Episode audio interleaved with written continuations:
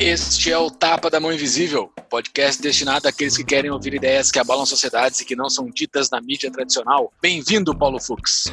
Tudo certo, Júlio? Tudo certo. Como está a nossa querida Porto Alegre? Olha, Porto Alegre está com uma internet melhor do que a tua em Brasília, né? Como a gente estava vendo tá agora para iniciar o programa. Pobre Júlio sofrendo em Mordor, mas também, né? De propósito para Mordor tem mais é que sofrer. e hoje, Mordor, no dia que a gente está gravando isso aqui, é 20 de outubro, hoje Mordor está muito semelhante a Real Mordor. Estamos cercados por fumaça por todos os lados, está pegando fogo em tudo que é lado de Brasília, aqui tá um fedorão de fumaça. Espero que chegue a chuva de uma vez por aqui. Mas fumaça do quê? Mas fumaça, sei lá do que, cara. Tá botando fogo, tá muito seco, tá muito tempo sem chover, tá com umidade relativa de 14%, tá morto aqui, tá morto. Tá um ambiente perfeito para destruir o anel do poder. Mas vamos. vamos ao que interessa. Como as pessoas viram no banner desse episódio, no título do episódio, hoje vamos falar sobre um tema que acho que é falado praticamente em quase todos os episódios. Estamos hoje com uma pessoa que tem propriedade para falar sobre ele. Muito obrigado, seja bem-vindo, Alexis Fontaine. Obrigado pelo convite, Paulo Fux e Júlio dos Santos. Muito bem, hoje vamos ter episódio sobre reforma tributária, né? O tema. E aí, eis a questão: o Alexis, além de deputado federal pelo Novo, também é empresário. Eu fui um dos milhões que viram aqueles vídeos, né? antes do Alexis, mostrando como é que fazia o cálculo de substituição tributária e todos aqueles horrores. Então, hoje vamos mergulhar um pouco nisso, mas vamos tornar palatável. Vamos primeiro falar, né, Júlio, eu acho que é importante citar que não deveria ter tributação nenhuma. Isso o deputado certamente vai concordar conosco, né? Brincando, já botando pano, botando já na panela quente. Quem é Alexis Fontaine, para quem não conhece? Alexis Fontaine nascido. Eu não vou ler o resto do teu sobrenome, porque eu sou um brasileiro nato e eu não sei ler nada diferente de Souza, Silva e Santos. Então eu não vou ler o resto. Eu vou falar Alexis Fontaine. Procure no Google o restante do nome dele, que é extremamente complexo. Nascido em Campinas em 67, engenheiro mecânico pela Faculdade de Engenharia Industrial, a FEI, pós-graduação em Administração de Empresas pela FGV, incompleto, ele botou aqui, sócio proprietário da Solepoxy. Solepoxy? Solepoxy. Solepoxy. Solepoxy, Indústria Comércio de Resinas, sócio proprietário da Clan Fontaine Participações, diretora adjunto Ciesp Fiesp. Mas o principal que nós estamos chamando para conversar, tu não colocou aqui na tua mini bill, deputado federal eleito pelo Partido Novo de São Exato. Paulo. Mais uma Exato. vez, muito bem-vindo. Eu tenho uma pergunta para te fazer, assim, só uma pergunta bem curtinha inicial. Imposto é roubo? E agora? Sai dessa. O pessoal gosta de me queimar nessa daí. Essa. É, eu digo que imposto é roubo quando ele não te entrega em nada. Então, a princípio, por default, imposto no Brasil é roubo. Essa, essa, essa, de, essa é a bancada do novo tá é alinhada. exato, é a justificativa do novo, né? Deve estar tá lá o no Marcel script. O Marcel falou a mesma resposta. Exato, deve estar tá no script no ah, Brasil. É? É, não tá. conversei com ele, não conversei com ele. ah, verdade. Mas justo, justo. É uma opinião um pouco diferente, Alexis, aqui do nosso, nosso podcast. Mas, dentro desses sistemas horrorosos todos de tributação, a gente vai discutir aí qual é o menos pior, né? Mas antes eu queria entrar um pouco na tua história, que eu acho que, enfim, ser deputado federal é o, o resultado de uma carreira Isso. de trabalho, né? Então, por onde começou, Alexis? Essa é a primeira pergunta, então. Eu vou começar com uma frase muito divertida, né? Eu tive a sorte de nascer numa casa onde a minha mãe chama Joana. Então, eu já nasci na casa da mãe Joana. E a minha mãe, ela tem na essência, é, mas ela tem na essência a liberdade. Eu tive um ambiente fantástico para poder empreender, criar. Eu tinha uma oficina para mim de aeromodelismo, onde eu fazia aquário, onde eu desmontava bicicleta, onde eu tinha moto, eu fazia tudo. Tudo, absolutamente. Plastimodelismo, sempre foi um cara muito ativo nesse sentido, muito inventor, criando coisas, criando minhas próprias brincadeiras e tudo mais. Eu tinha uma sorte de ter uma mãe que não achava que bagunça era um problema, ela achava que bagunça era fruto do ambiente de criação. Então, realmente era bem bacana isso. Fiz engenharia mecânica, que era natural. Eu, com 17 anos, eu ia em ferro velho, comprava carros é, já que estavam condenados, trazia para casa, com os amigos ia reformando, dava um tapa. E aí tinha meu carro, né? Porque minha mãe não ia dar carro nunca, europeia, minha mãe é belga, meu pai é belga, eles não iam dar carro para mim de jeito nenhum. E vamos lembrar, quando a gente era mais jovem, era comum, moleque de 16, 17 anos já ter um carro, mesmo que fosse é, contra a lei, existia isso. Mas meus pais não iam fazer isso. Eu comprava carro, reformava e assim fui. Queria ter um carro, sabe aqueles gaiolas que você vai. Comprei um Fusca, tirei a carroceria, fui comprando tubo com Antes de entrar na faculdade, eu entrei na faculdade naturalmente, aprendi todas as técnicas de solda, tudo mais mecânica, me formei em mecânica, fui trabalhar na Rodia, quatro anos, mas meu espírito era, vou dizer, de liberdade, selvagem. Uma gaiola de ouro para mim não servia muito. Eu tinha que montar uma coisa, eu sempre estava observando que eu tinha que fazer uma coisa melhor, tal. E aí, no determinado momento, eu pedi as contas da Rodia, tal, vim para Campinas e comecei uma empresa de piso industrial porque eu achava que era uma coisa que eu conseguia fazer. É, fui aprendendo muito, apanhei muito, apanhei demais, né? sabe? Esse negócio de achar que começa a empreender dar bem é bobagem. É, realmente o caminho, para mim, pelo menos, foi muito difícil,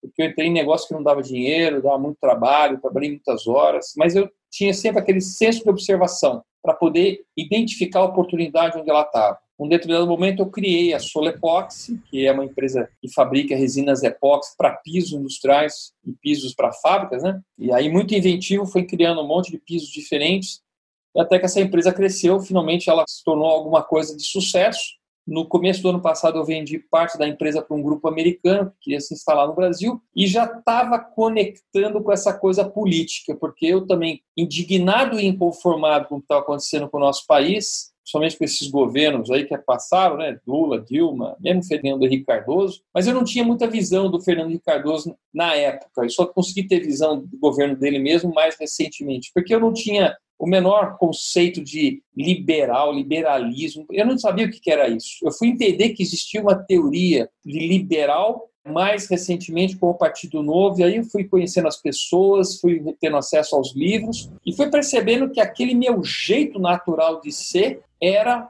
absolutamente liberal. Por isso que eu remeto a minha mãe, que é a dona Joana, casa da mãe Joana, que era o ambiente acho que mais liberal que tinha no Brasil.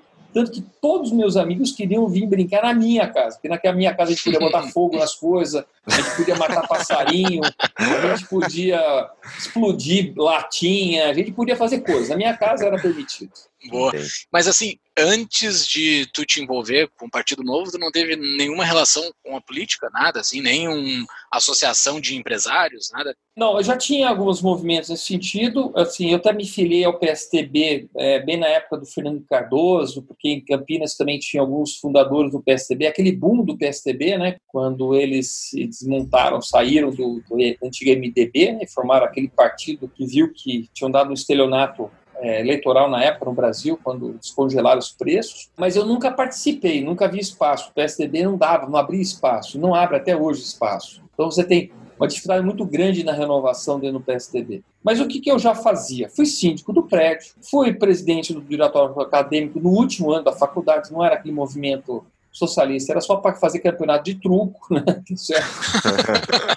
Oportunidade é. melhor, então. Pro... É, muito mais. a gente aprendia a negociar, blefar tal, não ficar querendo trollar alguém ou parasitar em alguém, né? Eu nunca pensei em parasitar ninguém. E nem achava injustiças sociais com essas bobagens. E depois, naturalmente, eu fui presidente da Associação Nacional de Pisos e Revestimentos, me envolvi no CIESP e achava assim. E nem tinha escutado aquela frase, mas no fundo era um caminho natural, né? Que o preço que você paga por não se envolver na política é de ser governado por quem se interessa. Quer dizer, era a questão de assim, a gente tem que ser o protagonismo, porque senão alguém vai ser e talvez essa pessoa que seja ou é mal intencionado ou mais incompetente, então não fazia mais sentido. Foi assim que eu acabei me envolvendo. Eu conheci o Partido Novo totalmente por acaso na internet, assim, olhando, apareceu um novo, o que, que é isso? Tentei pesquisar e aí, sim, eu praticamente descobri o Partido Novo sozinho. Nem existia o Partido Novo na época, ainda quando eu conheci, que era 2015. Aí descobri que tinha um núcleo em Campinas, me envolvi e acabei sendo um dos que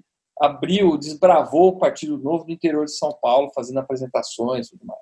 E conta um pouco da tua empresa, então, quantos funcionários chegou a ter na. Agora tu vendeu uma parte da empresa, mas tu continua acionário. Não, eu tenho, tenho 49 ainda. Os americanos uhum. só compraram metade, uhum. que é bom, porque a empresa está numa bela ascensão, mesmo com esse ambiente ruim aí. A gente tira um pouco do paternalismo do fundador e começa a profissionalizar mais, faz bem. E chegamos a ter mais ou menos uns 60 funcionários, já temos essa, essa quantidade, mas não era só o impacto da empresa como eu fabrico revestimentos, resinas, poliuretano, uretano para pisos, a gente também tem as equipes que vão aplicar. Então, tem uma série de empresas que orbitam em volta da nossa empresa, as quais, no começo, eram funcionários meus, mas depois eu acabei fomentando eles, comprei equipamento para eles, comprei veículo, capital de giro, e eles foram me pagando no tempo com obras, dando desconto. Hoje, todos são independentes, então eu acabei virando um mini banco de fomento, depois eu descobri que o que eu fiz era algo ilegal no Brasil, porque ajudar no Brasil, você não uhum. pode ajudar, você tem que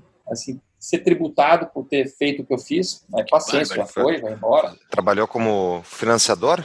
Financiador. No fundo, eu acabei botando dinheiro na empresa deles, eles usavam a coisa e iam me pagando com trabalho. Literalmente, descontava 5%, 6% do, do que eles conseguiam, eles faturavam e aí eles me pagavam, iam pagando a dívida. Eu não cobrava juros. Para mim, era mais importante eles estarem trabalhando e estarem sendo. No meu, no meu ramo, você não vende um produto se não tiver instalado. Então, era importante a instalação para poder vender produto. Então era um ganha-ganha. E hoje temos aí por volta de oito equipes, cada equipe aí com sete, oito funcionários. Quer dizer, já tem mais uma, uma, uma, quantidade de gente impactada bem legal. Muito legal, muito legal. E daí como é que foi o início do teu envolvimento, então, na política, aquelas, aqueles vídeos que tu fizeste? Lembra um pouquinho para nossa audiência aí. Eu até vou colocar é, no show notes, tá? Eu vou colocar tá. aí. Não, tranquilo. Quem mas... não viu esses vídeos, eu, eu, também te conheci por causa desses vídeos que viralizou, é. né? Espalhou por viralizou, todo o Brasil. Viralizou, é. Mas assim, antes daqueles vídeos, eu acabei, eu tinha feito alguns vídeos, mas aí muito específicos para a área de epóxi, de revestimento de epóxi, onde eu também fiz uma transformação no mercado de epóxi. Não havia padrão no, no, mercado de epóxi. E eu fiz vídeos muito bem feitos no canal da, da Solar Epóxi,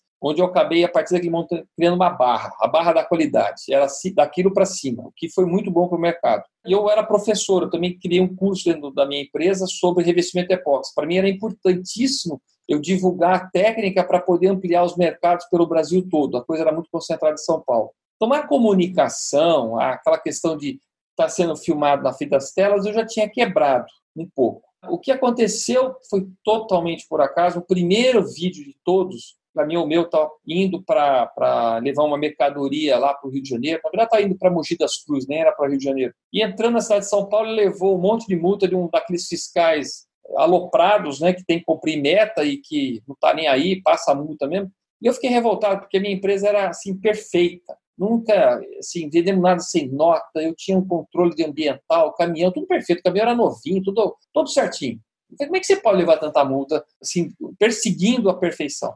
E naquele momento eu fiquei tanto revoltado, botei as mercadorias de novo em cima do caminhão, peguei meu filho, vou gravar aí. Tanto que ele gravou em pé, nem gravou deitado, a gente não sabia gravar nada. Peguei um microfonezinho assim, besta que eu comprei na hora, e gravei, fiz um vídeo longo, até 10 minutos, e botei no ar, revoltado. Falei, eu como empresário não fico mais calado.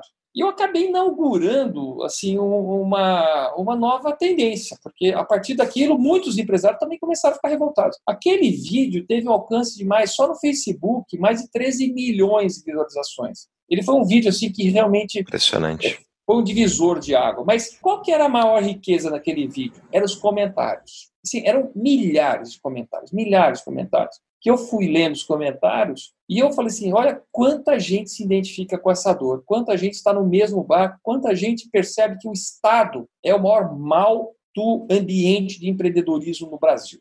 Aquilo para mim era transparente. E aí, óbvio, que eu percebi naquela oportunidade, não era candidato a nada, já era afiliado ao Partido Novo, mas eu falei assim, espera um pouco, tem uma oportunidade enorme aqui. Eu vou começar a fazer uma série de vídeos de como é difícil empreender no Brasil. E nessa série, que já tem teu canal no YouTube até hoje, eu comecei a colocar folha de pagamento, eu botei fluxo de caixa, eu coloquei a questão da contabilidade, dos impostos, estudo da área econômica, a diferença entre ser empreendedor e administrador. Eu comecei a ser o Mr. M do ambiente de empreendedorismo para poder ajudar as pessoas, porque eu até estava quebrando. E aí teve uns malandros que entraram depois criando uns canais. Não, eu sou coach, eu sou administrador, aqui, os negócios com babacão lá que aparece.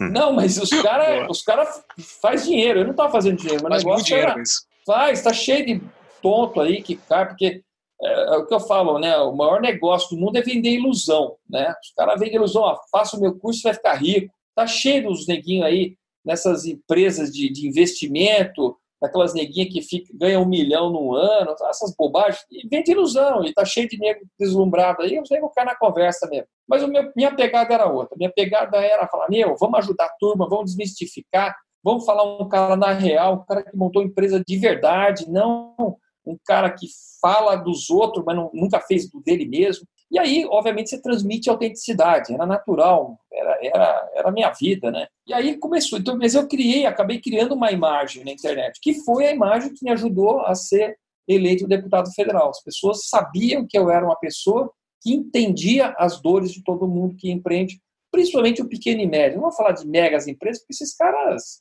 eles têm outros meios de se, de se defenderem do Estado, né? Quantos votos tu fez, Alexis? Eu fiz 45.298. Muito bom. E fosse... Sensacional. E daí, dentro dessa tua percepção de que existiam pessoas tendo as mesmas dores que tu, tu conseguiu ver que teria um, um arcabouço teórico por trás disso, ou tu já estava te entendendo que existia isso?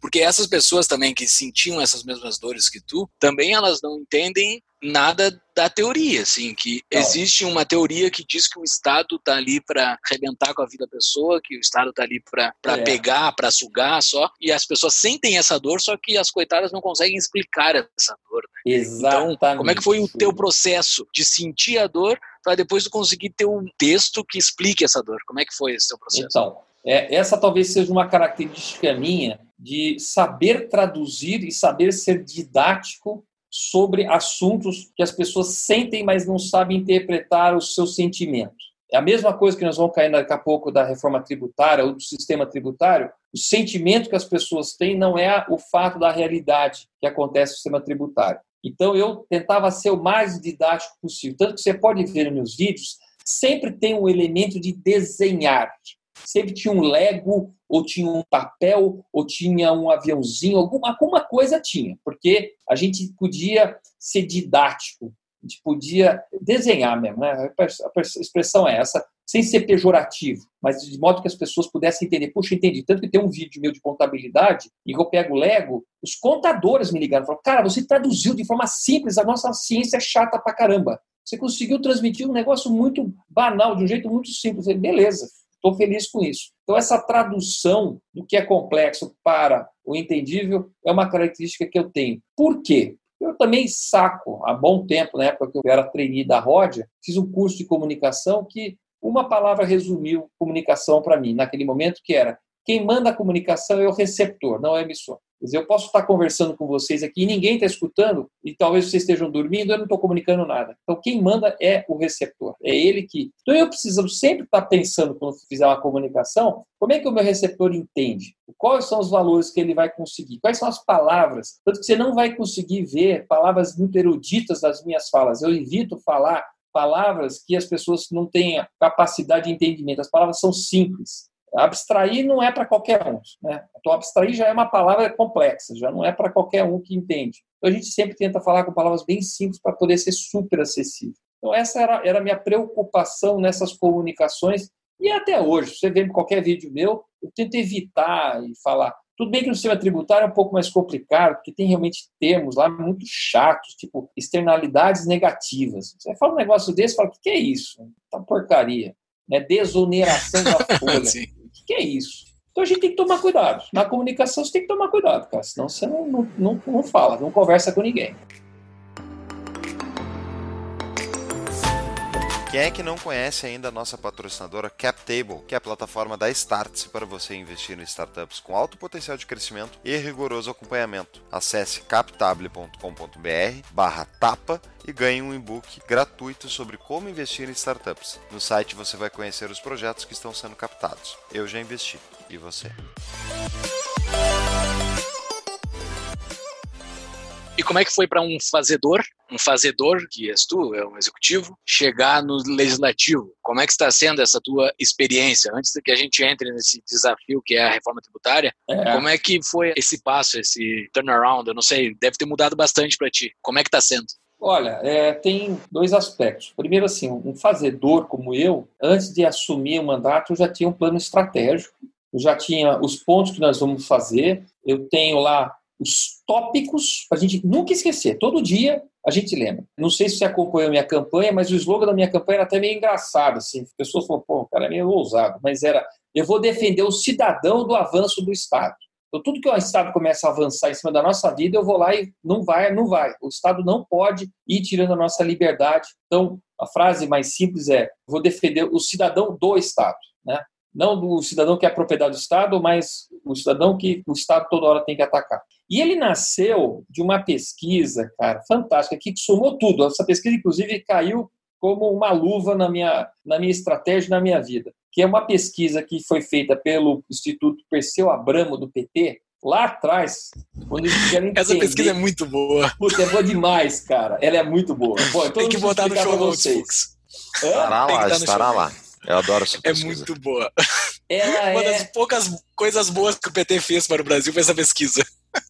Fez, fez. E assim, mas eles foram honestos com eles mesmos. Eles foram autocríticos pela primeira vez na vida e descobriram que eles não são donos dos pobres, descobriram que o pobre não vê o patrão como inimigo e sim o Estado, e descobriram, acima de tudo, que o pobre vê o Lula como um cara que venceu na vida e não um cara que defende os pobres ou melhorou a vida dos pobres. Ou seja, Lula, na visão do povo brasileiro, é tão herói quanto Silvio Santos e João Dora, pessoas que da pobreza conseguiram ascender na vida. Por quê? Porque o brasileiro quer vencer, porque ele quer conseguir ter a vez dele, quer ter a chance dele.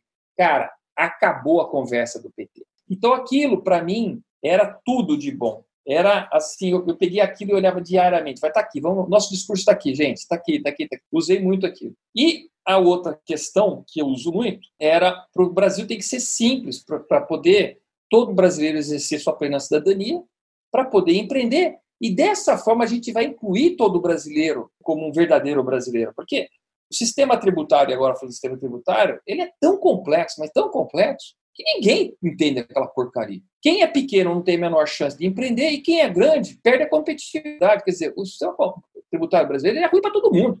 Não é só para pequeno e pobre, não, é para todo mundo. Mas o pobre, esse aí nem nasce. Isso aí está fadado a, a, a, ficar na miséria, né? na, na, chama, na situação patética dele. E não é. O sistema tributário não pode ser uma ferramenta de exclusão social. Parece um negócio de exclusão social para as coisas de esquerda, mas é pura realidade, cara. Se você não entende aquilo, tá fora. A burocracia é outro. Como custa caro e pesa muito, vai assim diminuindo o Brasil das pessoas. É só para poucos. É eu sou um desses poucos. Eu sou. Mas eu não acho que eu preciso me contentar com isso, tá certo? É o que aconteceu nesse caso, exemplificando, acontece muito, é, o cara abre, digamos, um mercadinho lá no, enfim, numa rebimboca, numa cidadezinha, e enquanto ele não for no tamanho suficiente, ele consegue sonegar para sobreviver, porque daí ele, eh, ele usa o dinheiro da própria sonegação para investir, para investir, para conseguir crescer o negócio dele. Só que daí ele chega lá, vai chegando perto do teto do simples, que hoje é 5 milhões de reais mais ou menos ano que tu pode faturar, e daí para ele sair do simples e ir para o lucro presumido ou lucro real, tem um gap que pode dobrar a tributação dele. Ou seja, ele não consegue fazer. Daí o que, que ele faz? Aí o contador dele faz: não, vamos abrir agora uma empresa no Simples, o nome da tua mãe, o nome da tua irmã, para botar como operação lateral. E daí assim vai indo, vai somando todas as empresinhas pequenas. O cara tem um grupo econômico, se a Receita Federal pega ele, ele tá quebrado, acabou a empresa dele. Mas é o único jeito que ele consegue fazer para conseguir tentar Exato. atingir o patamar mínimo de faturamento para conseguir suportar uma carga de, de impostos mais elevados. Isso gera, portanto, subemprego emprego, gera miséria, porque na verdade não deixa o cara que está justamente criando emprego e criando riqueza poder expandir seus negócios e contratar mais pessoas. É uma coisa é, é doentio, é, um, é kafkaniano, né? Então, isso é o sistema tributário brasileiro hoje, que é notoriamente um dos piores do planeta. Né?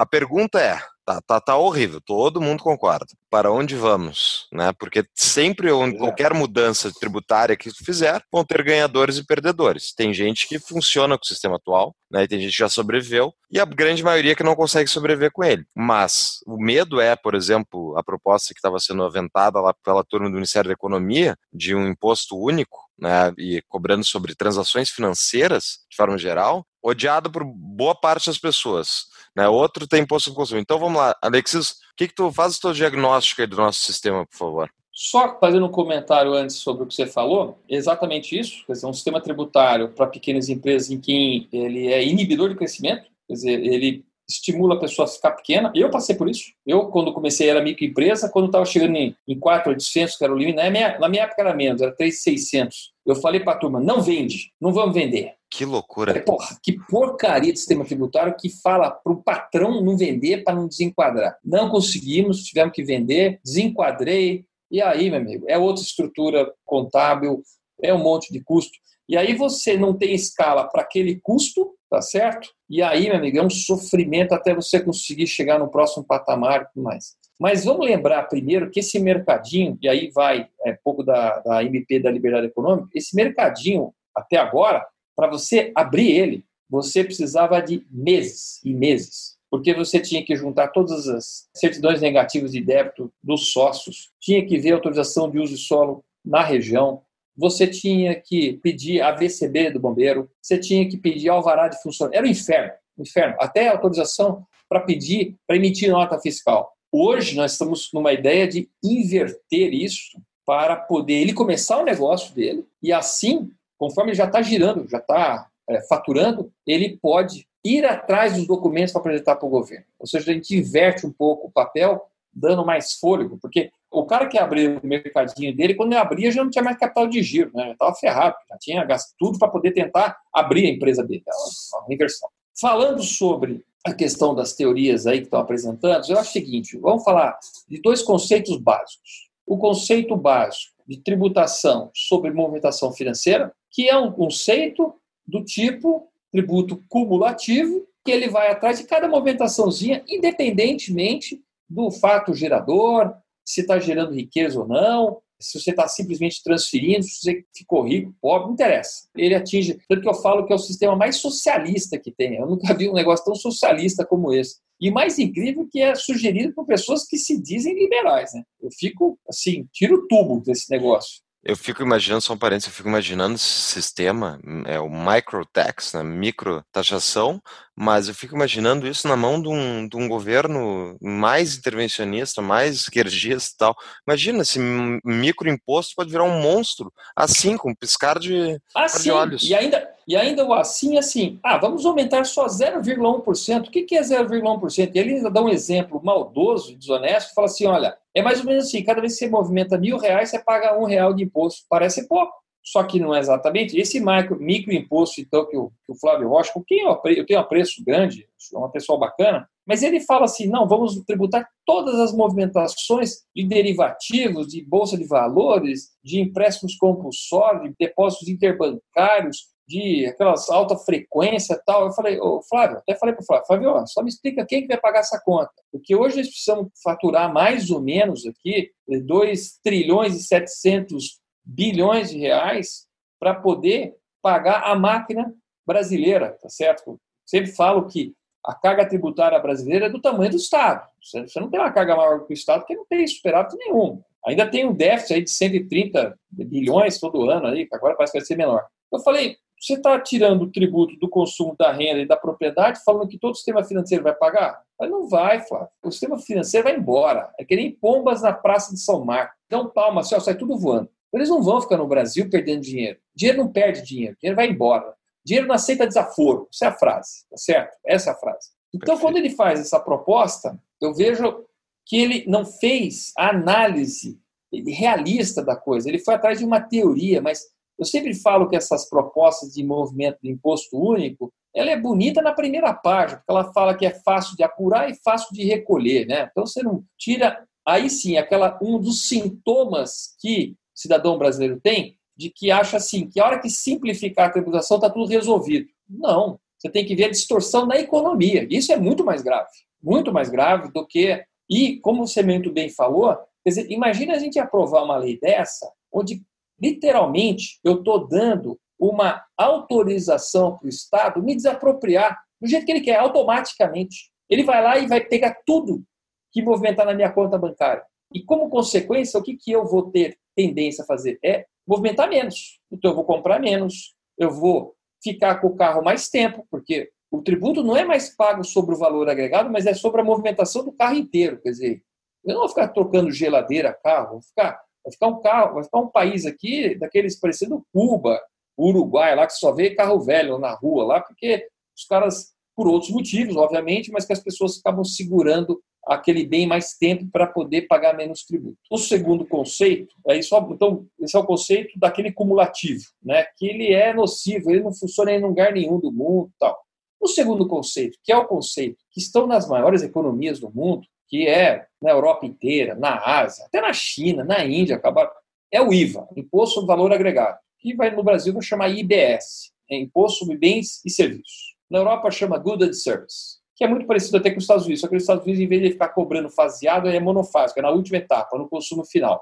É a diferença. E o valor agregado faz sentido porque ele vai na geração de riqueza. Se eu criei alguma coisa de altíssimo valor agregado, criei um iPhone, criei, sei lá, um serviço, um iPod, alguma coisa aí, um streaming mesmo, um, seja Spotify, algo que agrega bastante valor, eu pago imposto sobre esse valor agregado. E quem comprar de mim, ele se acredita. Se ele for vender também, eu tenho sempre um débito e crédito, débito e crédito. Sempre que alguém compra um insumo, ele se acredita nos impostos. A hora que ele vende, ele faz a diferença do cálculo e vende. Como seja, no regime real hoje, né? Que é débito e crédito. Como é, por exemplo, no IPI. No regime real, mas no, no, regime real hoje no brasileiro, ele é distorcido pelo seguinte, por exemplo, PIS e COFINS, que você também se acredita debita, ele não é de tudo. Ele é assim, o que é insumo, o que é insumo pode, o que não é insumo não pode. Então, por exemplo, o ICMS, ah, ICMS, mas ICMS só para a tua fábrica, para movimentar as, as máquinas da fábrica o ICMS da eletricidade que vai para o escritório não pode descreditar. Então, hoje o sistema está distorcido porque ele não é amplo, ele é uma base toda fragmentada, parece um queijo suíço. Isso pode, aqui não pode, isso dá crédito, aqui não dá crédito. O que gera aquela insegurança jurídica que eu acho que é um dos piores elementos do sistema tributário brasileiro. O empresário ele tem dor de barriga diariamente para ter certeza se ele está pagando corretamente. Por quê? Se ele pagar menos, vai o fisco, com toda a inteligência que tem os computadores, vai descobrir, provavelmente vai descobrir, e aí ele vai ter uma surpresa ruim, porque ele não botou aquele preço no produto, né, aquele custo do preço no produto dele, e se ele pagar mais, ele está perdendo competitividade. Então, a grande sacada dessa reforma que está vindo aí, e ela é importantíssima, é simplicidade. Aquele assunto que eu estava falando para vocês, algo simples ele é acessível a qualquer brasileiro. Ele não é só acessível para aqueles que conseguem e podem ele tem que ser neutro, que é uma outra coisa que nós podemos discutir aqui, que é não influenciar a economia em nada. Você não decide de onde põe a tua FAP em função de um subsídio tributário. Ele tem que ser transparente. Pergunto para vocês aí, ó, tô olhando aqui o, o, o Paulo, um monte de banana atrás aí na tua mesa aí, ó. Quanto Sim. tem de imposto a banana? Ah, eu chutaria que ela é Fácil. isenta. Isenta porque ela é produto primário. É. Primário tem benefício fiscal de não, não ter que pagar imposto. Na verdade, comprar na Ceasa, né? É isso que você acha. É. Não, na verdade, eu pago ICMS no, ao comprar no mercado, isso com certeza. Então, Se comprar na Ceasa, eu acho que tu não paga imposto. É, não, não paga porque você vai pagar o imposto que está sobre a, imposto de renda da empresa que vendeu lá, o IRPJ está lá dentro, ele tem contribuição social sobre o líquido está lá dentro, a tua banana está cheia de imposto, você não está vendo. Por quê? Porque nós não temos transparência. Esse é o ponto principal assim, do, do brasileiro. O brasileiro não sabe nada que paga. Agora, se eu perguntar para você quanto que custa o imposto dessa banana lá na Bélgica, eu te falo hoje. Tem 12%, hum. porque alimento na Bélgica é 12%, para todos os alimentos, não tem conversa. Então, é, é, essa transparência é super importante, até para entrar na discussão política. Mas, Alexis, tu comentou sobre a questão da neutralidade dos impostos, né? Eu não consigo entender como é que impostos podem ser neutros. Justamente dependendo do tipo deles, tu vai ter efeitos na cadeia diferentes. Se tu tributa consumo, tu vai ter menos consumo. Se tu tributa valor agregado, tu vai ter talvez menos vendas de produtos valor agregado mais elevado. E por aí vai, né? Se tributa renda, né? Diga-se passagem só para os nossos amigos uh, esquerdistas, se tu tributa renda, né, o que que acontece? Vai ter menos renda. O que, que um país pobre precisa? Renda. Então, né, mas enfim, é, é, eu estou já numa tervirizando. Mas vamos lá, então. Como é que funciona a neutralidade dos impostos nesse caso, Alexis? É, o que a gente tem que ver com o sistema atual, ele não é neutro, por quê? Porque ele tributa mais, por exemplo, circulação de mercadoria do que prestação de serviço. E aí o que a gente acaba fazendo com essa distorção é que fica muito mais interessante uma pessoa, uma, uma, por exemplo, uma construção civil, fazer pelo sistema de mão de obra, dizer, prestando serviço, um processo muito mais arcaico e medieval do que pré-fabricado, porque pré-fabricado vai pagar ICMS, que é 12%, 18%, depende do estado. E já serviço vira 3%, 4%, depende da cidade, que um é, não é, um é estadual, o outro é municipal. Também essa questão de neutralidade ele leva muito pela guerra fiscal. Hoje, o tributo é pago na origem, quer dizer, quem fabrica é que paga o tributo, não é quem consome que paga o tributo. Onde está a distorção aí? A distorção está e que a, a, os estados, os municípios começam a fazer incentivos fiscais para atrair as empresas para o seu município, para o seu estado, para poder instalar a fábrica. Um liberal, na primeira hora, fala assim: adoro guerra fiscal, amo guerra fiscal. Mas o que a gente tem que ver, e aí vai a resposta que eu até dei para o Hélio Beltrão quando ele perguntou isso, é que essa fábrica, no fundo, ela acaba se instalando não por uma questão do negócio dela, onde tem a melhor logística, onde tem fornecimento de materiais melhor ou mão de obra, e sim aonde tem o melhor incentivo fiscal, que no final das contas não reverte no preço. Olha a Zona Franca de Manaus. Tá, mas, mas vamos lá. A distorção no mercado, ao meu ver, é a própria existência do tributo e do imposto tu está criando automaticamente uma distorção no mercado, porque para relações voluntárias não precisaríamos de imposto, né? O imposto entra como uma terceira parte ali e impõe sobre as outras duas um custo adicional artificial, com mil e uma prerrogativas, né, que eu pessoalmente discordo. Agora minha pergunta é, o fato de ter menos imposto em uma cidade ou um estado versus outro, não é isso que está gerando distorção. Está gerando distorção é o próprio imposto. Por que, Sim, que eu estou errado? Mas você não está errado, mas você não vai conseguir eliminar os impostos. Então, que os impostos sejam para serviço, para locação, para intangíveis, para fabricação, a mesma alíquota e, de preferência, nos mesmos valores entre os estados e cidades, de modo que você não tenha diferenças para estimular que as empresas se instalem num lugar ou que seja mais interessante você fazer locação, serviço, do que indústria. Eu, eu dou um exemplo típico brasileiro. Típico brasileiro, assim, ninguém quer ter indústria no Brasil. É o inferno ter uma indústria no Brasil. Por quê? Porque tem os piores tributos de todo. PIS e COFINS sobre insumos e CMS. Todo mundo pega qualquer jovem, ele vai falar assim, não, eu quero montar uma startup, eu quero montar um negocinho de serviço aqui, num coworking, eu não preciso de ABCB de bombeiro, eu não preciso de IBAMA, eu não preciso de CETES, não preciso de nada dessa complicação.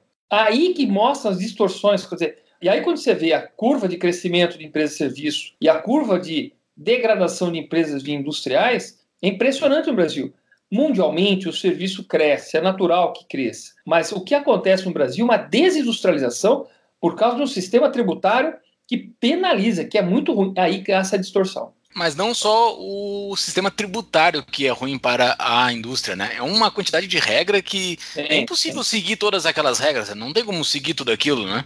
Eu vou dar um exemplo que está acontecendo hoje com a minha fábrica. Eu fui ampliar o número de extintores e um hidrante para melhorar o combate a incêndio, para poder melhorar a condição levei para os bombeiros para poder aprovar, para poder ter o alvará de funcionamento. E toda essa confusão nasceu com a Boate Kiss aí no Sul, porque depois daquilo começou a se verificar que as prefeituras não queriam ser responsáveis por absolutamente nada, e aí começaram a exigir a VCB, que é do bombeiro, para todo mundo. Bom, o que, que acontece? Eu tive a minha fábrica aprovada depois de investimentos assim, caríssimos, né, de milhares de reais, para poder adequar o sistema que é o bombeiro. Dois anos depois eu levo e o bombeiro fala: não é nada daquilo, eu quero tudo diferente. Quer dizer, a cada vez que eu tenho que renovar o alvará da minha empresa, eu tenho uma nova regra de bombeiro que eu tenho quase que construir uma fábrica nova. Eu cheguei para o bombeiro e falei assim: cara, não dá, matéria vencida. Tudo isso que vocês já pediram, eu já cumpri, não dá para pedir de novo. Então ele tem razão, né, o Júlio, no, no sentido de que para a indústria não é só o sistema tributário.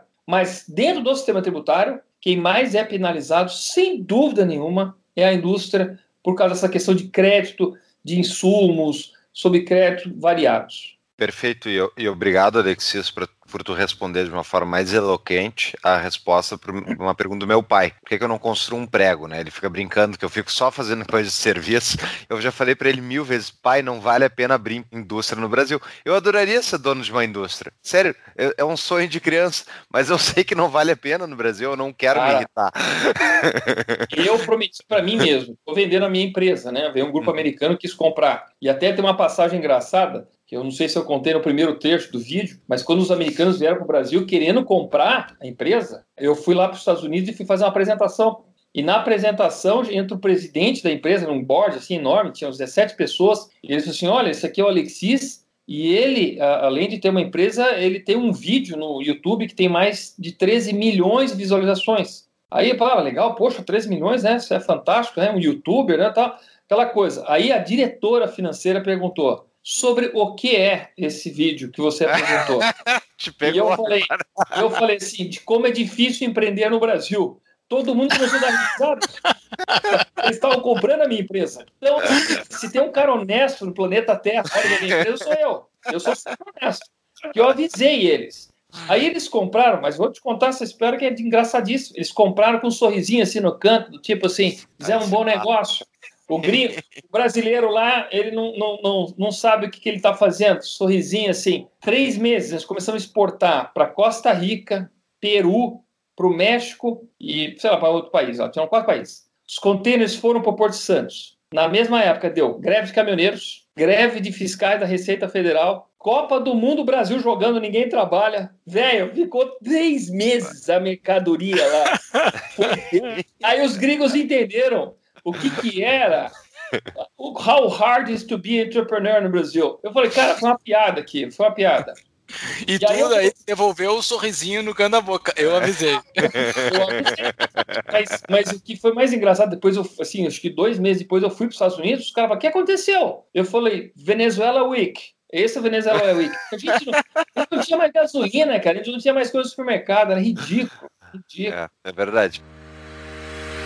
Quer ficar por dentro de todas as novidades do nosso podcast? Yeah, Mr. White. Temos uma solução. Acesse nosso site tapadamãoinvisível.com.br e cadastre seu e-mail. Tá, mas vamos voltar à questão da guerra fiscal. Guerra fiscal, tá? Eu penso, vamos fazer um, um exemplo simples aritmético. O Rio Grande do Sul cobra 100 de imposto numa indústria, São Paulo cobra 80. Por que, que isso é ruim para a empresa escolher? Porque ela pode estar, e, e por exemplo, quando você pensa em Manaus, por que, as empresas de motos se instalam em Manaus? Porque as peças das motos são fabricadas no Brasil. Por que, que as empresas de ar-condicionado se instalam em Manaus? Se o compressor é feito nos Estados Unidos, a lamina... ah, Estados Unidos no, em São Paulo, a eliminação das chapas são feitas em São Paulo. Então tudo sobe, fabrica e tudo desce. É a moto zero quilômetro mais rodada do mundo. Hum. Agora, o que seria o incentivo fiscal que deveria estar retornando para o consumidor, ele se perde no meio do caminho com logística, com seguros, transporte, diesel, tudo aquilo vai agregando de custo, um custo que não devia ser agregado, porque o consumidor está aqui, não está lá. Isso acontece com remédios em Anápolis, isso acontece com centros de distribuição em Minas Gerais. Você vê boa parte dos caminhões transitando pelo estado, pelo Brasil, não é porque estão levando para o consumidor, estão indo atrás do incentivo fiscal no Estado e voltando. Mas todo esse custo, ele é recolocado no preço e, por outro lado, o incentivo fiscal que estaria trazendo retorno para o consumidor não aparece, não chega. Tá, mas, mas a empresa faz esse cálculo, né? Vou colocar em Manaus, mas eu vou ter um custo de logística, vou ter isso, aquilo. Ainda assim ela vai para Manaus, é porque vale mais a pena do que o custo desse todo outro, não? Concordo, concordo plenamente. Agora, de novo, quando a moto chega aqui, quem que põe o preço na moto? Consumidor. Uhum. E aí, se nessa jogada toda ela ainda consegue ter um incentivo fiscal de algum fabricante de moto aqui, se bem que não existe fabricante de moto, não seja em Manaus, né? Não tem. que estava lá, Yamaha está lá, a Harley Davidson faz CDK lá, quer dizer, tá tudo lá. Quando ela chega aqui, eles vão botar o preço conforme o que eles, o mercado decide também, né? Aí tem o jogo de mercado. Mas o que acontece? Alguém quer montar uma fábrica em São Paulo para competir? Não tem a menor possibilidade, tá fora. E o que está acontecendo em Manaus agora com é um problema? Empresas que estão instaladas pelos vários estados Instala-se uma fábrica em Manaus, por exemplo, que no início da sua proposta era para exportar, porque faz sentido botar em Manaus para poder fazer exportação, sei lá, de eletrodomésticos, eletroeletrônicos, ou mesmo outros tipos de coisa. Eles fazem drawback, que é uma operação em que você importa matéria-prima sem pagar os impostos para poder imediatamente exportar. Tudo isso inicialmente parece bonito, mas daqui a pouco essa empresa começa a despejar produtos dentro do Brasil, porque consegue um incentivo lá no antigo Ministério da Indústria e Comércio, MIDIC, começa a jogar para dentro do Brasil. O que acaba fazendo? Acaba quebrando as empresas que estão instaladas aqui. E não vão quebrando porque ela está dando um melhor preço para as empresas que estão instaladas aqui. É porque simplesmente ela tem um lucro exorbitantemente muito mais alto. Cara. Aí você acaba destruindo, caso um incentivo distorcido de Manaus, o que tem para baixo. Sim. Faz sentido, é, faz sentido. É uma transferência de renda para o industriário e para o freteiro que está fazendo esse movimento todo de carga aí, né? É basicamente isso, essa, essa lei. Mas ao Gente, mesmo mas tempo, eu... gera menos imposto, né? Esse é o ponto. Que, tipo, ainda assim é mais barato, talvez. É, entendi.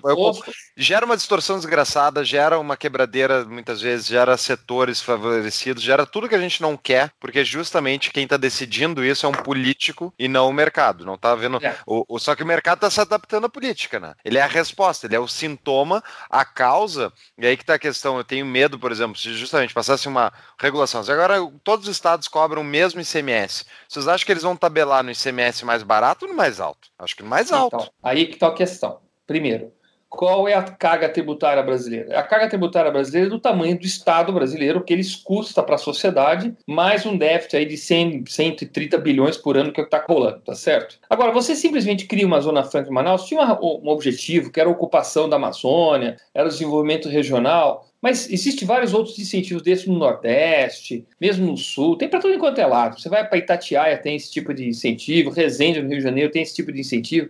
São de formas diferentes, mas tem. Mas o que não é esses incentivos além de uma meia entrada? Porque o resto da sociedade vai ter que pagar o resto da conta para poder sustentar o Estado. Então, quando a gente quer falar em tributação, brigar com a tributação e tal, vamos pensar nas duas pontas. Na arrecadação, que seria mais justo se fosse equânime, que, ou seja, todo mundo pagando mais ou menos igual, e não setores com grandes incentivos. E na outra ponta, o que a gente vai falar aqui, aí vai todo mundo sorrir, é diminuir o tamanho do Estado. Quer dizer, é uma reforma administrativa para que o Estado não seja tão pesado. Agora, não adianta com esse Estado falar que incentivo fiscal é bom que paga menos imposto. Paga aquele, porque alguém vai pagar mais. A conta vai ter que fechar. Perfeito. Assim, muito interessante essa tua visão sobre a guerra fiscal entre os estados e o quão ela é deficitária para as nossas vidas e para vida do brasileiro médio, assim, né? Porque tu não tá gerando benefícios para o consumidor final. Isso. Mas é, mas assim, tem esse problema, ele tá dado e nós escutamos o tempo todo dentro do noticiário, dentro, dentro de tudo assim, dessas notícias que chegam para nós, que está sendo proposto uma reforma tributária, assim. Mas a gente não sabe de onde que vem essa reforma tributária. Mas olha só, a gente escuta bastante na mídia a reforma, a reforma, a reforma, que o executivo não vai apresentar, ele não apresentou e ele não sabe o que vai apresentar. Qual reforma que vai que vai passar o novo? Vai apresentar alguma? Ou o novo não vai ter muita força para apresentar? Ou um outro partido vai apresentar? Vai passar alguma reforma tributária? Vai, vai passar sim. Porque, assim, de Bom, novo, né? Eu entendo que vai passar com certeza é o imposto sobre valor agregado. Lembrando que essa reforma tributária ela tem a função de simplificação, simplificação dos tributos de consumo. Então é PIS, COFINS, IPI, ICMS, ISS junta esses cinco que são aqueles que estão ligados diretamente com a produção, com a geração de emprego, que é o que tiveram o maior número de contenciosos. Acabou de sair aí mais 5 trilhões de contenciosos. O Brasil nem sabe que tem de contencioso, nem sabe dar os contenciosos, é um, um caos. O sistema tributário brasileiro é, é, que é o que eu falo. É assim, é um pântano de insegurança jurídica, é uma fábrica de contenciosos, é uma destruição de valor que não acaba mais. Então, tem que passar, não tem como. Nós estamos assim em penúltimo, não digo penúltimo, mas em 190 países do ranking do Doing Business, nós estamos em 184, cara. É, é o sexto pior do mundo. Então, só estamos perdendo para Venezuela. Nossa, que coisa. Congo, umas uns países aí que não, nem tem economia mais, né? Quer dizer, não é possível que a gente continue fazendo essa bobagem.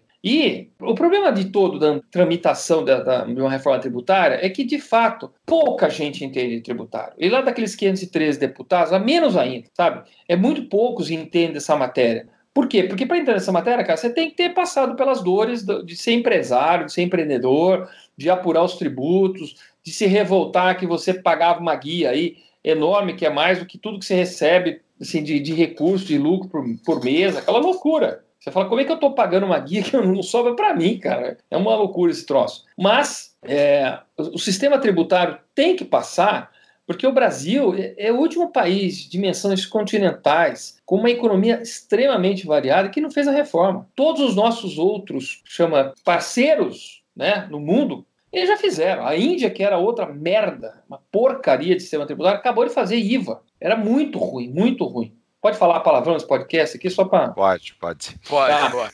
Então, então, licença poética, mas é uma merda mesmo. Sim. E, uhum. Então o Brasil está para trás. E, e, a cada ano que a gente fica para trás. E outra, lembrando que reforma tributária, você não faz do dia para noite. Você não vira simplesmente a chave, ó, temos um novo sistema tributário. Tem transição, transição demora. Então temos que lutar. O novo não vai fazer a apresentação. A PEC 45 que está na Câmara é uma bela proposta sabe, muito bem planejada, pé no chão, sem fantasias de CPMF, sem essas coisas terraplanistas, então tá legal. Essa aí é do app de IVA, de isso, Imposto Valor isso, Agregado. Isso, exatamente. No Brasil eles estão chamando como mesmo, não é IVA, é outro. IBS, é IBS, Imposto IBS. Bens e Serviços. Que, hum. Na verdade, é a transição do, do imposto lá fora que chama Good and Service.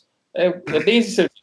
Tá, mas e como é que vai funcionar exatamente isso? Essa questão de estar uma taxação maior onde tem mais valor agregado. Como é que funciona isso na prática? Olha, primeiro, na prática, bem simplificado. A única obrigação acessória desse novo sistema é uma emissão de nota fiscal pura e simples, acaba classificações fiscais, acaba várias alíquotas, acaba aquele negócio de submissão tributária, acaba com todo o inferno do bloco K, do, do diferencial da alíquota, acaba com tudo isso. NCTs, aquelas coisas. NCM, NCM. NCMs, não vai ter mais. Não vai ter para efeitos fiscais. Pode ter para efeito de classificação, se o governo quiser saber o que está vendendo mais tal. E para efeitos de importação ainda continua, porque o NCM é mundial, né? não é uma coisa brasileira. É uma classificação de harmonização mundial. Aí tem, eventualmente, um posto de controle, vamos dizer assim, seletivo, de importação e exportação, na ideia de, não é muito republicana, mas né, na, na ideia de regular produtos que a gente quer que tenha competitividade aqui dentro. Então você, te, né, você quer proteger a indústria nacional. Os amigos, é, os amigos ganham imposto diferenciado. É, aí, é, mas é isso aí. aí você, a banana mais... do Vale do Ribeira, a banana do Vale do Ribeira. Chiquitas, bananas chiquitas não entram no Brasil. tá, mas vamos lá. Eu, eu tenho muitas dúvidas sobre fazer uma reforma tributária num país que está gastando mais do que arrecada. Porque essa reforma tributária, quando tu está fazendo com um país em déficit, tu não vai conseguir fazer uma reforma tributária que vai gerar menos tributação. Ou seja, tu vai simplesmente rearranjar ali a confusão, talvez dê uma economia para o país no sentido de que vai transformar um pouco desses chamados custos de transação, que são economistas, advogados, que são pessoas que são pagas para operar o sistema e logo elas não estão gerando riqueza de verdade, elas estão simplesmente recuperando riqueza ou transferindo riqueza, né? E na verdade, diga-se passagem, o próprio contador hoje, coitado, ele é um fiscal do governo, né? ele é contratado Isso. pela empresa para fiscalizar pelo governo a empresa. Isso. Agora, a questão, vamos fazer uma reforma tributária num país que está gastando mais do que arrecada, ou seja, essa reforma vai gerar um custo, quer dizer, vai, não vai conseguir fazer uma transição no qual a gente consiga pelo menos aliviar algum desses setores que está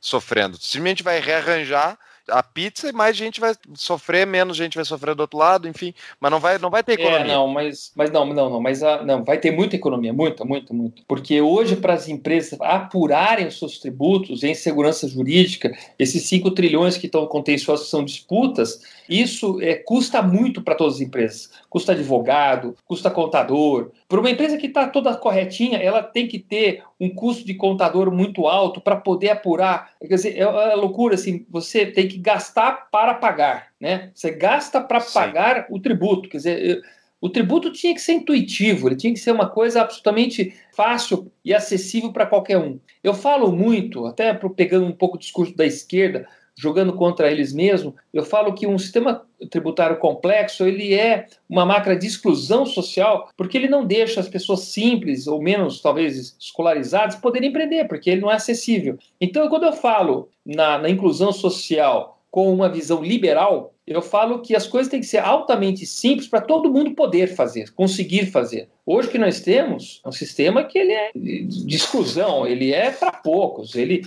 ele é reserva de mercado, a verdade é essa. Tem que ter um bom advogado tributarista, né? Basicamente, é. ninguém sabe o imposto que pagou se está certo. E liminares, e liminares, é, e, e as liminares, tudo mais. Então, o ganho que você tem, né, o, o, o, Paulo, o ganho que você tem só de ser simples, porque o complicado ele agrega custo, não agrega para ninguém, nem para governo, nem para o aplicante. Ele é pura perda de energia. Ele é aquela, aquela engrenagem sem lubrificante, toda travada. Agora a gente tem uma. Nenhuma dessas reformas vai inverter a pirâmide tributária. Nenhuma delas vai dar o poder justamente de arrecadação e de, dos tributos justamente para a base que é onde as pessoas moram, que é na cidade todas as reformas tributárias vão continuar com dinheiro indo para o governo federal. Ou seja, ao meu ver, longo prazo, isso não vai servir em nada para a gente melhorar o pacto federativo do país, que é uma grande porcaria. Né? O governo federal vai continuar cheio do dinheiro, os prefeitos e os, e os governadores com pires na mão. E justamente é essa inversão que eu acho que seria o mais importante disso,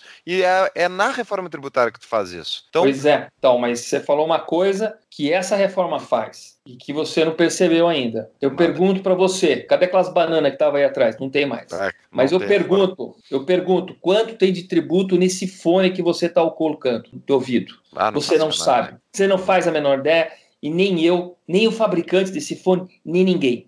Então o que nós precisamos fazer é ter a transparência. A transparência vai deixar a clareza de quanto que é para a União, de quanto que é para os estados, de quanto que é para os municípios. E nesse momento, nós vamos questionar. Fala, por que, que a União, e eu sei porque eu tenho alguns números aí, por que, que a União arrecada 66% de todos os tributos brasileiros, enquanto que os municípios estão apenas 5,6%. Estão arrecadando. Agora a União arrecada 66%, mas não fica tudo com ela. Ela começa a repassar para estados e municípios, mas cobrando um comportamento, cobrando uma atitude, literalmente deixando esses estados e municípios subservientes à União.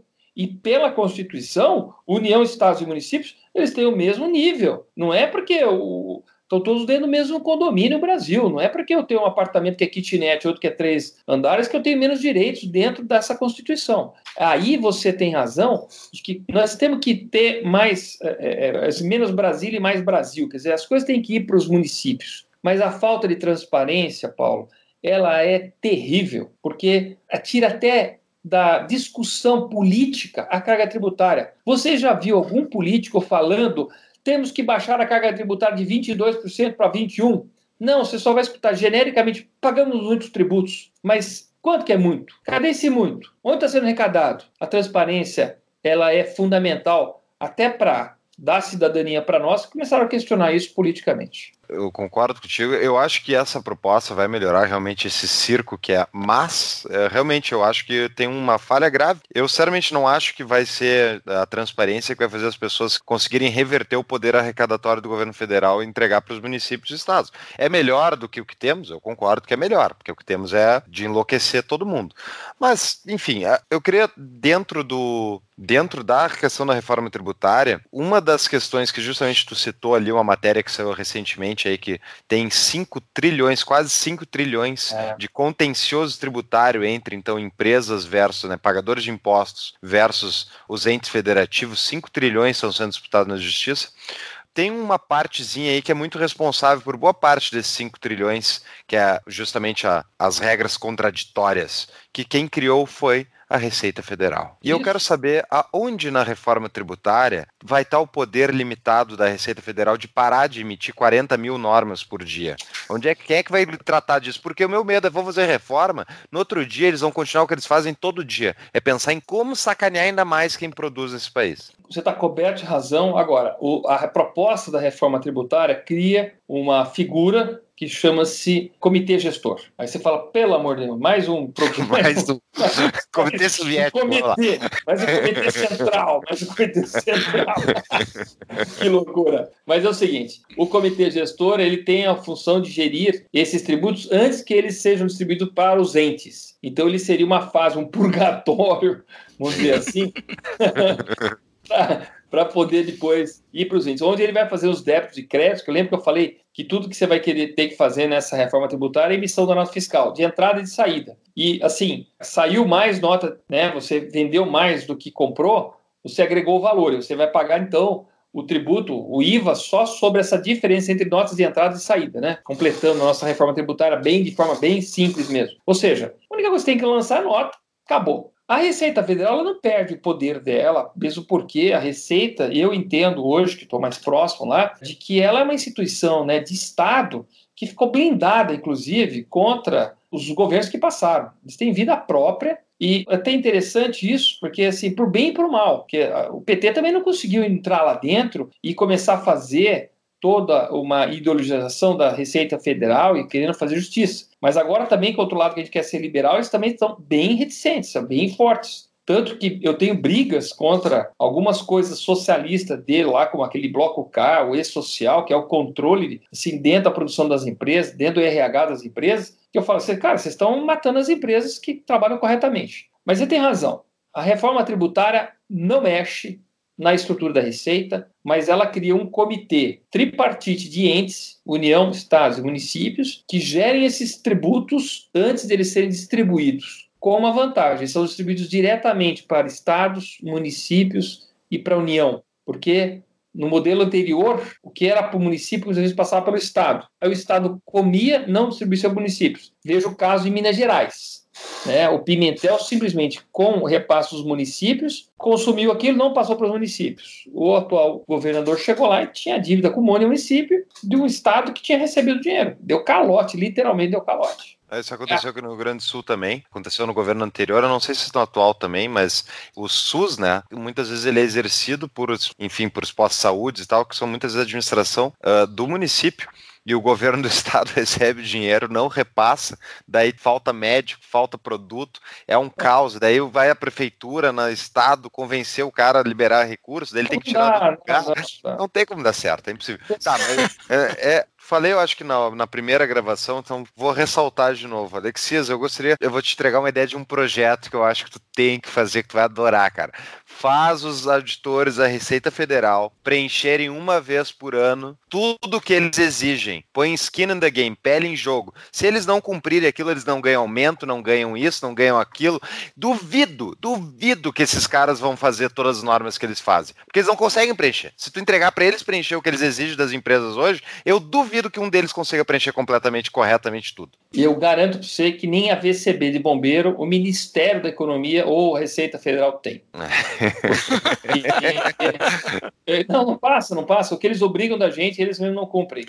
E aí, essa, essa sugestão tua já foi feita, nós já colocamos e falou assim: por que, que vocês não implementaram o e-social antes em vocês do que exigir das empresas? Vocês, na mesma hora, teriam percebido a porcaria que vocês criaram. Diga-se passar, um dos problemas crônicos do funcionalismo público do mundo é isso, é que eles impõem regras sobre os outros que eles não estão sujeitos. Então é, é muito fácil tu cagar regra, né? E não ter que cumprir elas. E é exatamente esse o problema da Receita Federal.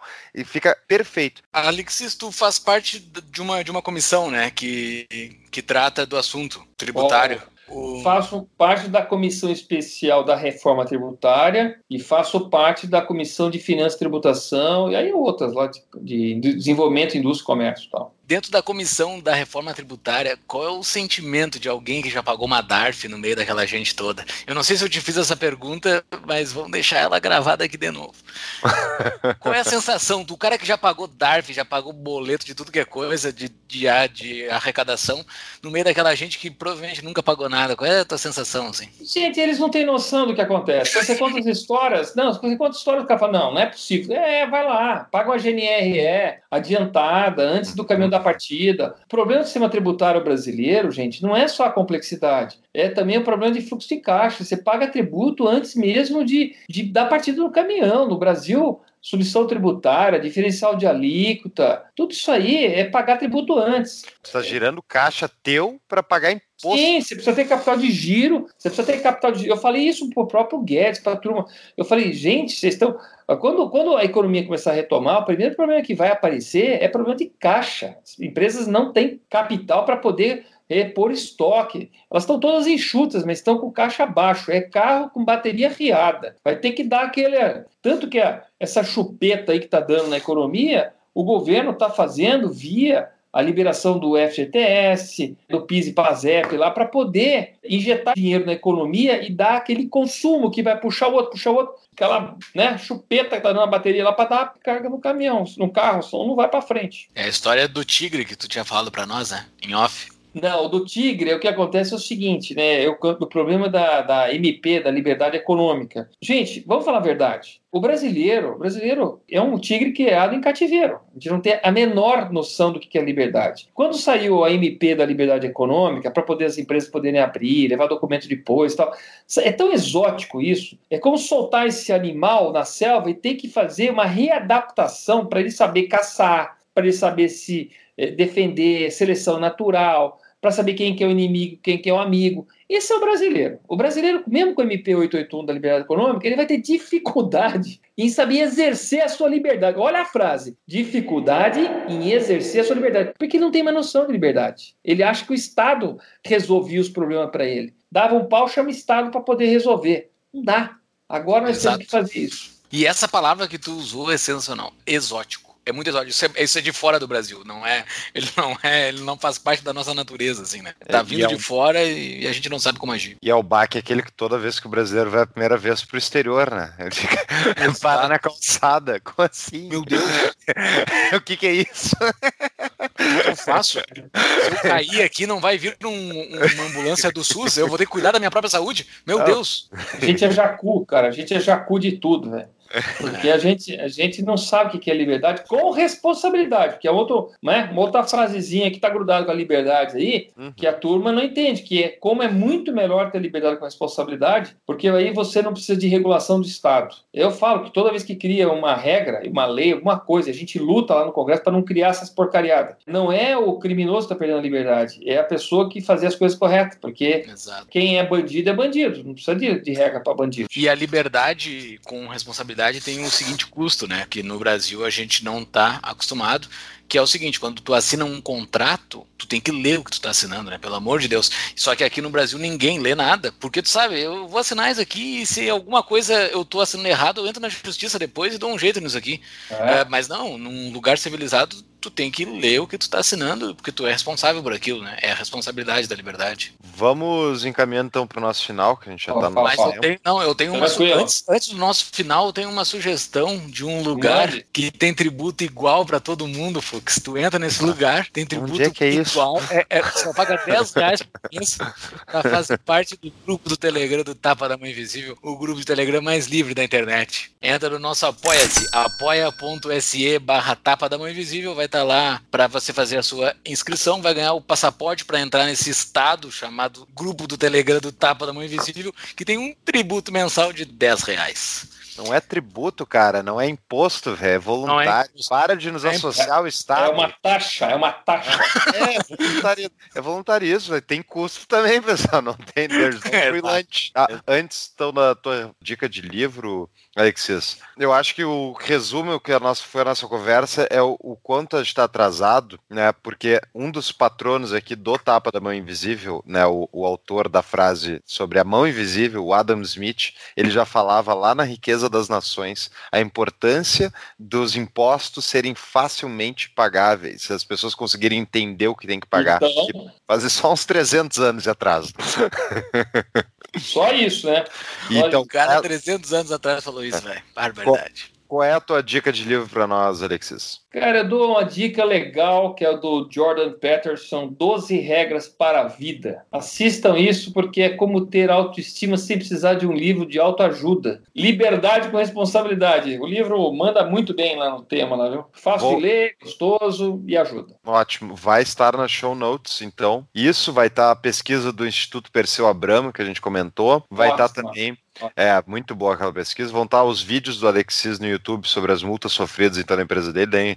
Quem não viu ainda, vale a pena. Coloquei um materialzinho sobre o microimposto, aquele que era a ideia do ex-secretário da Receita Federal, que me esqueci o nome Sintra. de novo. Marco Sintra. Marco, Sintra. Sintra. Ah. Tu acha que essa proposta nova que vai vir do governo vai vir em que sentido? Porque no, na matéria essa de cinco tri, da, do contencioso de 5 trilhões, que vai estar no show notes também, eu vi estando que o governo vai apresentar uma proposta. Tu Sim, mas eu, eu, eu, entendo que ela vai ser um imposto IVA dual. O que, que é o dual? É o, a União fazendo um IVA e os estados e municípios fazendo outro IVA. Até porque a Receita Federal, ela ela tem dificuldade em querer repartir alguma coisa com alguém, ela sempre é dominante, é o macho alfa dessa história aí. Sim. Então, é, eles vão fazer, então, provavelmente um IVA que vai estar PIS, COFINS e IPI, e aí o mesmo IVA, mas para ICMS e ISS. Com a vantagem de que você pode implantar muito mais rapidamente esses três federais, enquanto que os estaduais dá um pouco mais de trabalho, mas os estados já se entenderam, a coisa vai funcionar, eu acho que não vai ter muito problema aí, e aí já faz uma transição. A desvantagem é que nós, pagadores, vamos ter que ficar apurando dois tributos. Mas como a base é a mesma, nota fiscal de entrada e saída, vai acontecer que você vai fazer, chama obrigação acessória, que é informar a nota, e a União fala, você precisa pagar tanto, os estados e municípios precisam pagar tanto. É, é essa a pegada. Uma vantagem também de não ter mais comitê gestor. Um vai ser a Receita Federal e o outro vai ser simplesmente um, aí sim, um, talvez um, um comitê gestor, uma agência nacional, não é nem nacional, é estadual, que é o, o, o Concefaz, hoje que já existe, que é o Conselho do Secretário de Fazenda, que aí vão gerir. É essa a pegada, eu acho que é isso que vai acontecer com uma desoneração de folha, viu? Isso aí deve rolar também. Quem é que vai ganhar, então, a forma tributária, tu acha? Qual a proposta? Ah, com certeza da Câmara PEC 45. O Raul fica louco comigo, mas a dele é muito confusa porque ele mexe com tributo de propriedade, com renda, ele começa a fazer uma confusão dentro dessa discussão, acaba envolvendo outros é, interesses, e eu não acho que, aqui, que anda, não. E a pergunta final para saber se vai ter passeata de advogados tributaristas contra a reforma tributária. Quanto tempo de transição tem que deixar eles ganhar o dinheirinho deles, senão vai ter briga.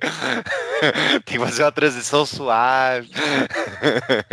Paulo, vou falar uma coisa, cara. Eu tive na OAB e me perguntaram exatamente isso, cara. Eu falei, cara, vocês não vão dar que nem uma de ser contra a reforma trabalhista porque vai acabar com os, com os contenciosos ah. trabalhistas. Pelo amor de Deus, sejam, pensam grande, pensa pelo Brasil. Eles deram risada, mas eles sabem que. Uh, Você está mercado... pedindo altruísmo de advogado? É, é, enlouqueceu.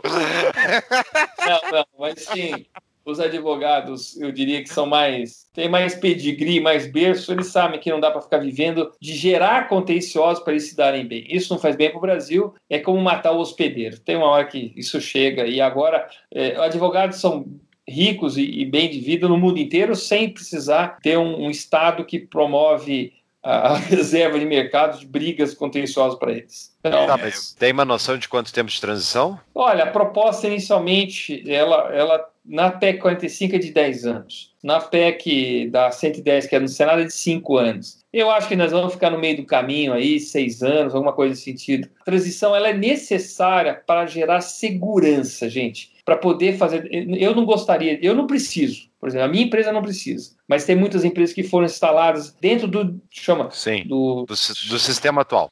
É, das distorções atuais Dizer, e aí, pra, elas precisam se reorganizar, elas vão perder os incentivos fiscais, essas, essas mamatas, essas tetas, elas vão ser diluídas. Então, assim, não vamos querer destruir valor também, não vamos começar a matar empresas. Então, dentro dessa distorcer a distorção, né? Quer dizer, botar o, a barra de aço reta novamente, vai precisar de tempo. Muito bem. Mas sobre o Pacto Federativo, né? Só um registro aqui que o Pacto Federativo não vai ser revisto, ou se vai ser revisto ou não. A gente não pode esquecer que não tem como ser revisto, né? Porque dentro dessa, desses três entes, só um tem um exército, né? Então os outros têm que ficar quietinho mesmo e obedecer o que é o grandão. Não tem muito. Não tem, tu falou aí, tu falaste do, do negócio que a receita é um é o macho alfa, né? Claro, ela tem um cão gigantesco ali na, na coleira dela. É fácil ser um macho alfa nessa situação aí. Mas eu. Estados e municípios mas, se, se valer contra. Mas, eu acho que dentro desse governo, Paulo Guedes, com a visão clara que ele tem, ele já vai aproveitar, inclusive está apresentando semana que vem já algumas reformas administrativas e que vão estar tá contemplado já uma certa uh, uma certa redistribuição dos estados e municípios, vai ter desse pacto federativo. Ele sabe que isso é distorcido, está errado. Tem aí um histórico da reforma tributária anterior, em que o, a União acabou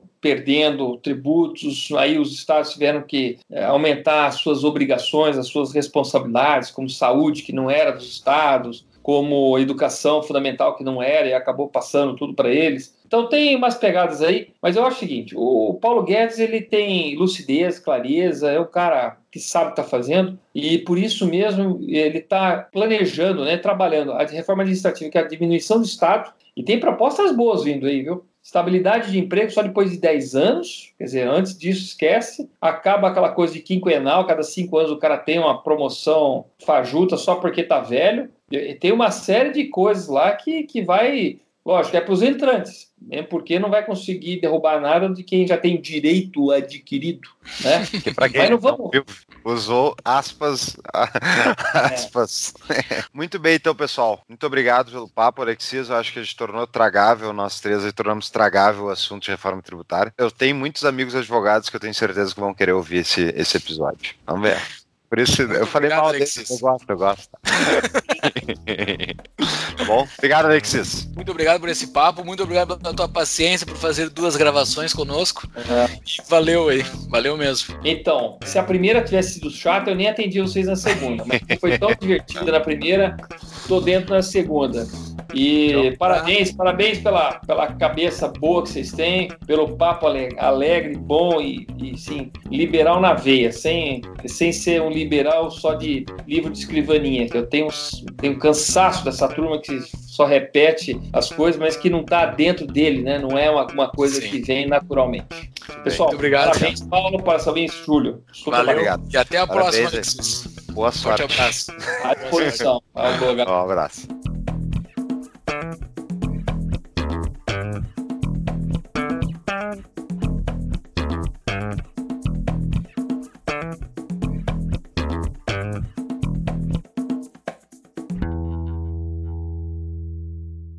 Essa reforma tributária. Só um parênteses antes aqui, tu citou antes os dois vídeos, né? O vídeo anterior e o vídeo atual, só para os nossos ouvintes entenderem. Isso. Nessa maravilhosa internet do Brasil, nós perdemos metade do vídeo do Alexis da nossa gravação. Estamos fazendo uma gravação duas semanas depois, eu acho, acho que é duas semanas depois. Então a gente está tentando se lembrar das coisas que a gente falou e a gente perdeu. Então acho que a gente vai, acho que a gente não vai ter sobreposição de assuntos, mas se tiver, vai ganhar o ouvinte. Aqui no Tapa o consumidor ganha. Mas olha só. O da Vivo que fez a NET, o serviço com o joelho. Muito obrigado, NET. Engenheiro mecânico pela Faculdade de Engenharia pela FG. Sócio proprietário pera, da... Não, repete, Só... repete que teu... Juntou tudo, vai de novo. No... 100 mega de internet é. ficou um, virou um. Muito bem, hoje vamos ter um episódio sobre previdência. Não, sobre. Não. Hoje vamos ter um episódio. Não. Então fiquei com previdência volta, na cabeça. Volta, volta. volta. you